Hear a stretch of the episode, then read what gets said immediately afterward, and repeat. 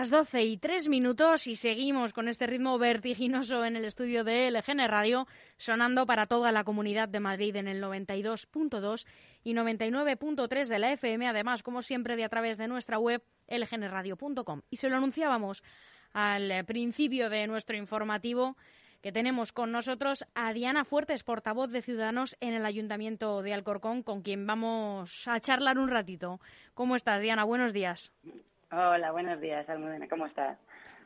Pues eh, encantada de, recibirte. Es la primera vez que hablamos. Esperamos que, no sea la última.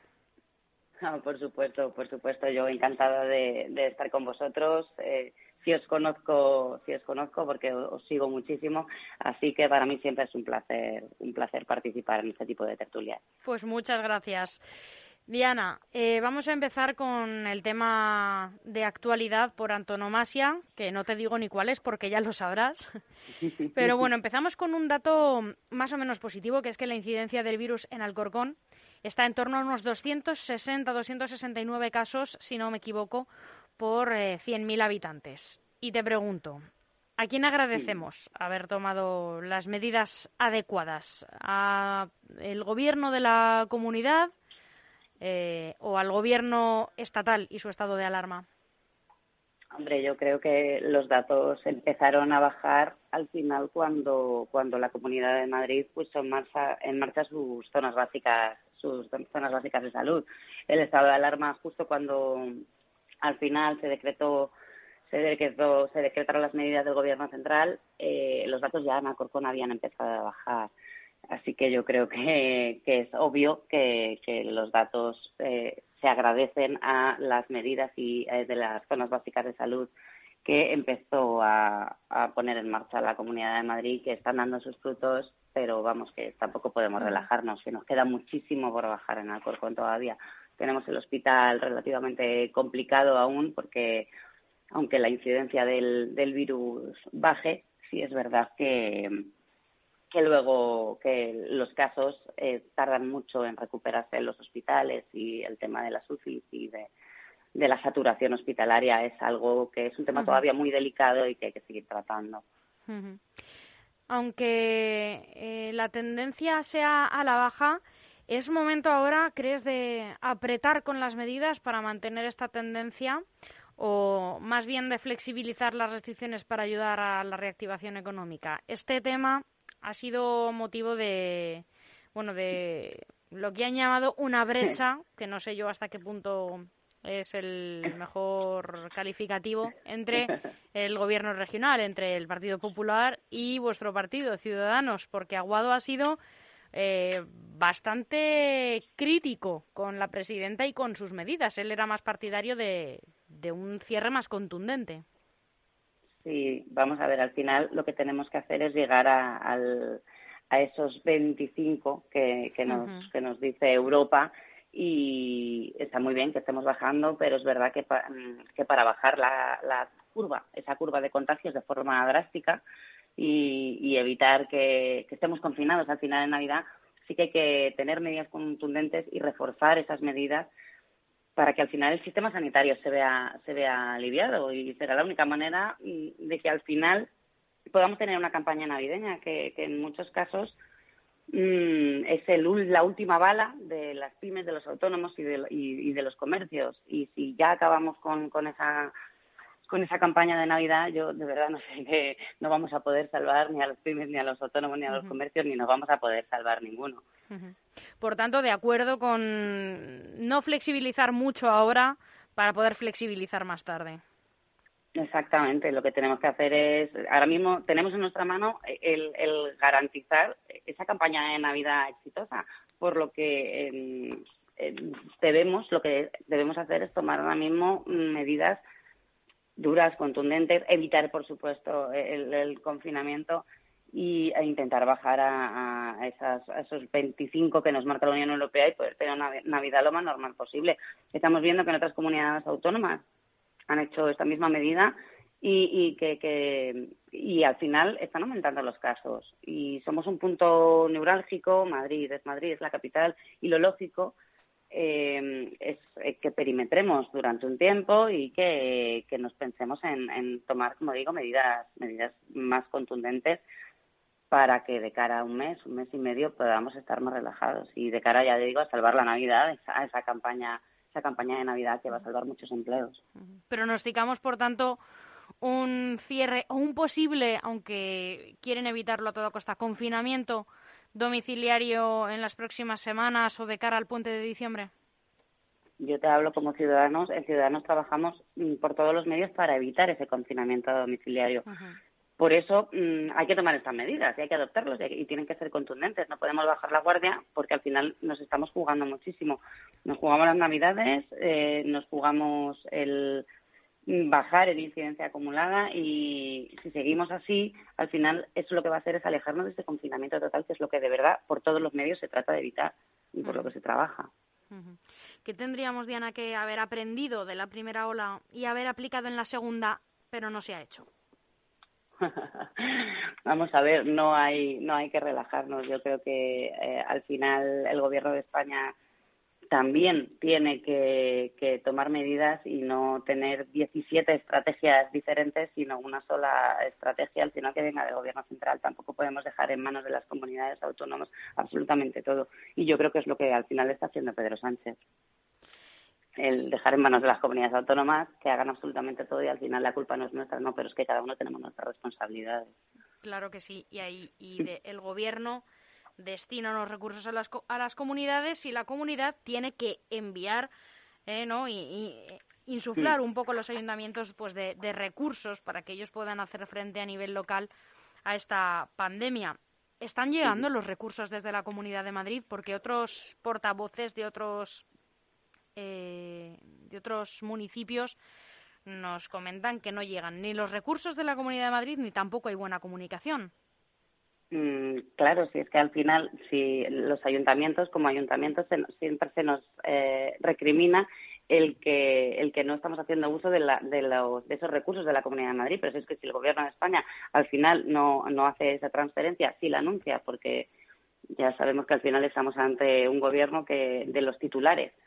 Pero de ahí a que luego mm, pasen los recursos y, y, tal, pues al final se nos pasa, como digo, la, la Navidad.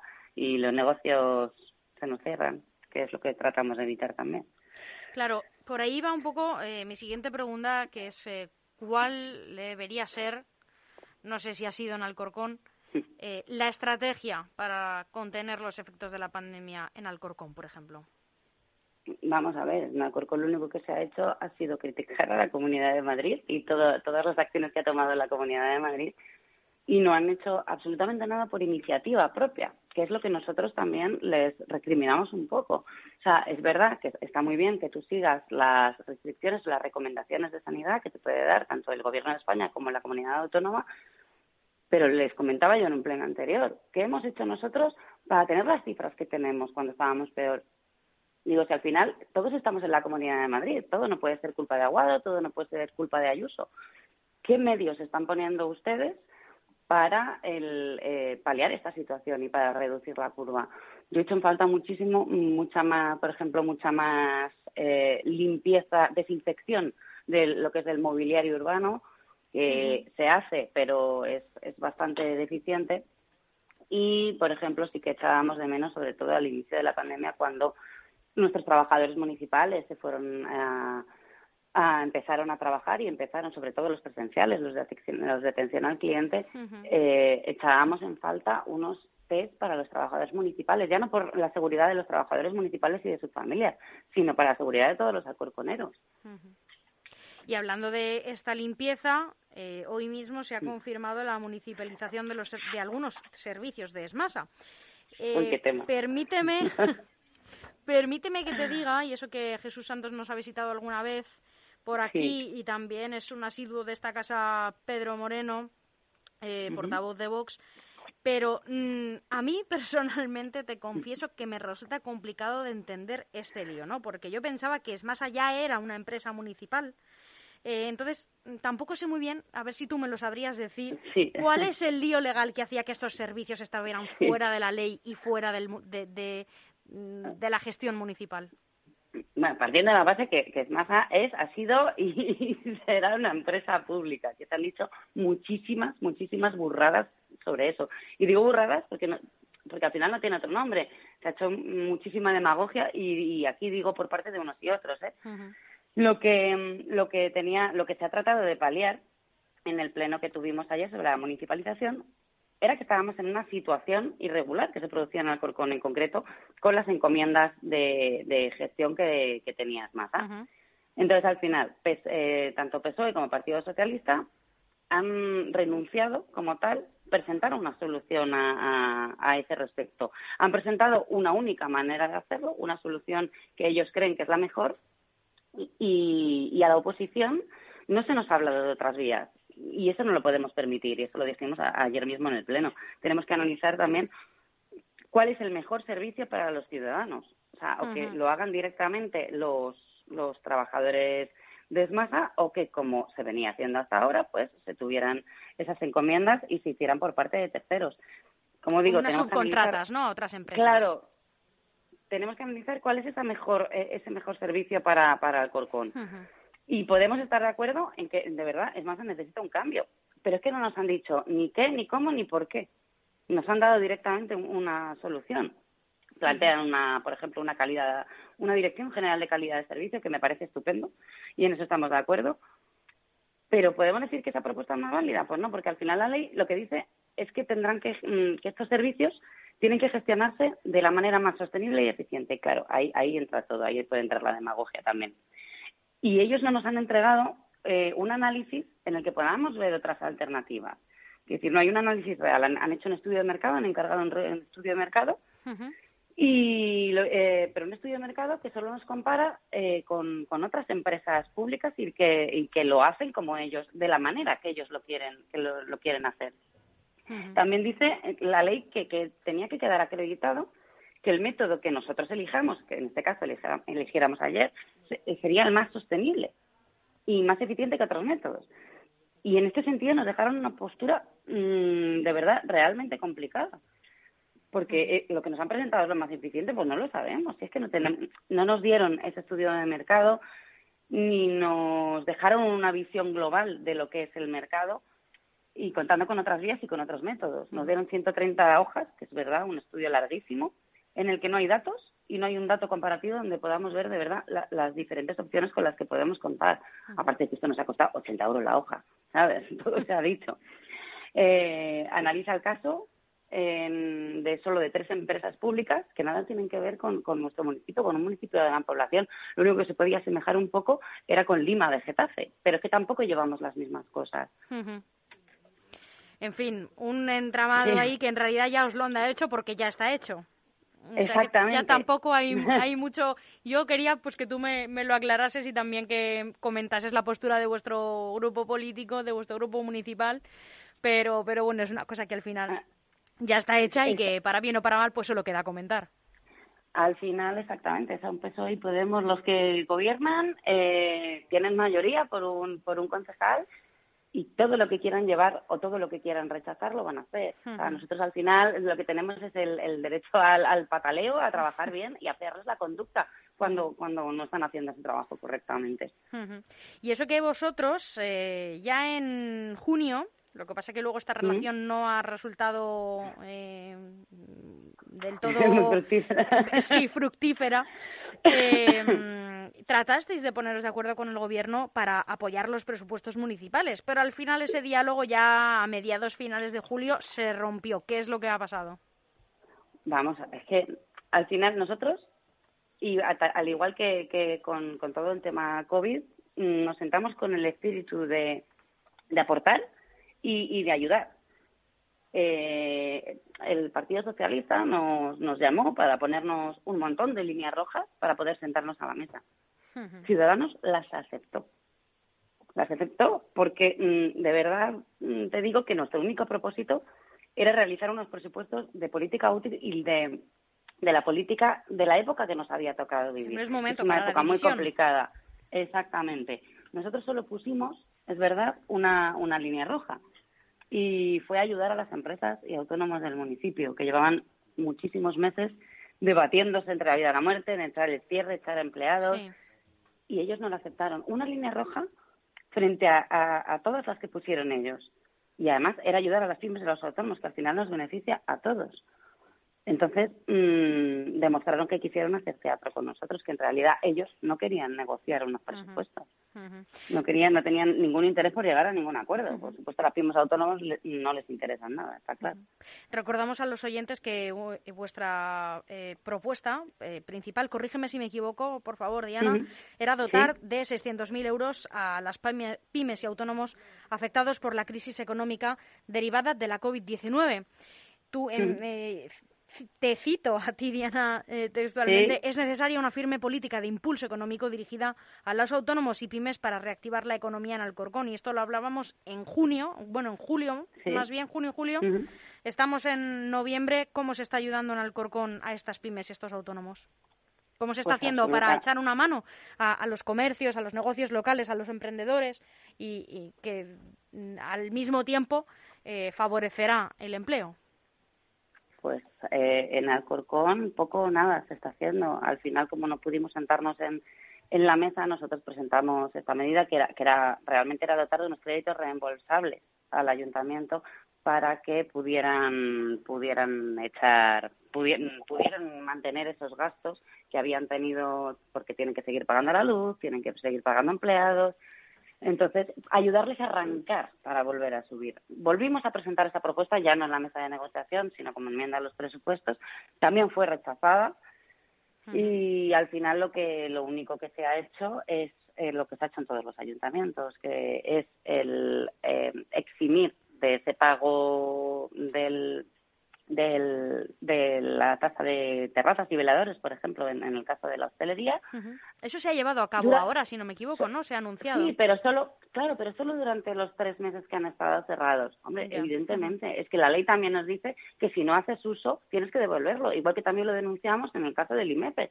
Se estaba cobrando cuando estaba mm, cerrado lo que es el centro de empresas del IMEPE y se estaba cobrando a, a, los ciudadanos que tienen allí su sede, su despacho, se seguía cobrando ese, ese uso y, no se puede hacer. Nosotros lo reclamamos y es de verdad que al final también se quitó, pero es verdad que no sé qué concepto no sé qué concepto tienen de los pymes y los autónomos pero según ellos nunca tienen competencias para hacer absolutamente nada menos para lo que quieren ellos y para su programa electoral. Y realmente así van, van a ir a, pocos sitios. Diana, para terminar, y un tema que, bueno, pues debería ser amable y esperemos que así sea, ¿cómo, eh, ¿Cómo creéis que van a ser las Navidades en vuestro municipio? pues personalmente y da un poco de pena hablar de ello, pero yo creo que hay que hacerlo también con energía, ¿no? Porque bueno, todavía no han llegado y todavía podemos eh, hacer algo para que, bueno, sobre todo quienes más las disfrutan, que son los niños, eh, pues tengan algo, ¿no? Eh, exactamente, hombre. Personalmente dudo mucho que podamos tener esos macrofestivales, conciertos, cabalgatas que, teníamos entonces. Eso es muy triste. Hombre, ojalá pudiéramos llegar a esa incidencia de 25 o incluso tener una incidencia acumulada prácticamente nula para que eso se pudiera realizar, pero o sea, en, en este sentido, mm, tengo que decir que hacen falta esas medidas más, más contundentes y más fuertes ahora, para poder llegar para poder llegar a, esa Navidad, a esa Navidad como nosotros queremos y la entendemos, pero vamos, no no no tengo muy claro que, que con lo que se está haciendo ahora mismo a, nivel a nivel ayuntamiento o a, o a nivel gobierno de España podamos llegar a eso. Pero ¿tienes conocimiento de en qué líneas se está trabajando? Porque sí que hay algunos ayuntamientos, quiero recordar que era el de Fuenlabrada que decía que sí o sí iba a tener unas navidades, el alumbrado por supuesto, eh, y bueno, que iban a trabajar porque sí que hubiera algún tipo de mercadillo, en fin, algunas actividades. No sé si sabes, eh, pues eso, en qué, en qué línea se está trabajando en Alcorcón. Pues bueno, para variar, aquí se nos informa de todo bastante poco, tarde y mal, ¿vale? Vivimos en una desinformación constante como concejales. Pero, pero vamos, evidentemente la, la, iluminación seguirá. Dudo muchísimo que tengamos una cabalgata de reyes. Muchísimo sería una locura tener una cabalgata de reyes con asistentes y con niños, tal y como están los datos ahora mismo. Y al final, por lo que tenemos que hacer es, es em, la colaboración entre administraciones. que no lo hacemos porque nosotros tenemos tienen un diálogo nulo, pues nosotros sí lo tenemos con Comunidad de Madrid. Al final no se puede achacar la culpa de todo lo que pasa al Corcón a la Comunidad de Madrid, porque no es así. Al final lo que estás haciendo es tapar tu nula gestión y tu y tu y tu mala gestión. Pero vamos, vamos a tener que seguir tomando medidas, esperemos que las acaten con la mayor sonrisa posible para que de verdad esa, esa Navidad, aunque no sea con cabalgata, por lo menos sí que sea con, con esas pequeñas cosas y esos pequeños detalles que, que, que podemos hacer como ayuntamiento y que sobre todo los más pequeños les va a hacer la vida más feliz. Pues eh, ojalá que sí. Diana, te agradezco infinito este rato que nos has dedicado, este hueco que nos has hecho en tu agenda y esperamos, como te decía al principio, que no sea la última vez y que volvamos a charlar muy pronto y que los datos sigan estando eh, con una tendencia descendente hasta llegar mm, idealmente, que no sé, eso es un poco, es un poco soñar. Eh, en alto a esa incidencia de 25 casos de la que, de la que hablabas y, y en la que incide tanto también Ignacio Aguado. Sí, bueno, se puede hacer, se puede hacer. ¿eh? Vamos a trabajar para ello. Exactamente, lo que hay que hacer es trabajar para ello y tomar esas decisiones que a lo mejor en un momento dado cuesta cuesta mucho tomar. Pero bueno, que muchísimas gracias, que yo encantada de cuando queráis colaborar con vosotros, que siempre siempre es un placer. El placer es nuestro, Diana. Muchísimas gracias y un abrazo muy fuerte. Gracias, un abrazo muy fuerte. Hasta, pronto.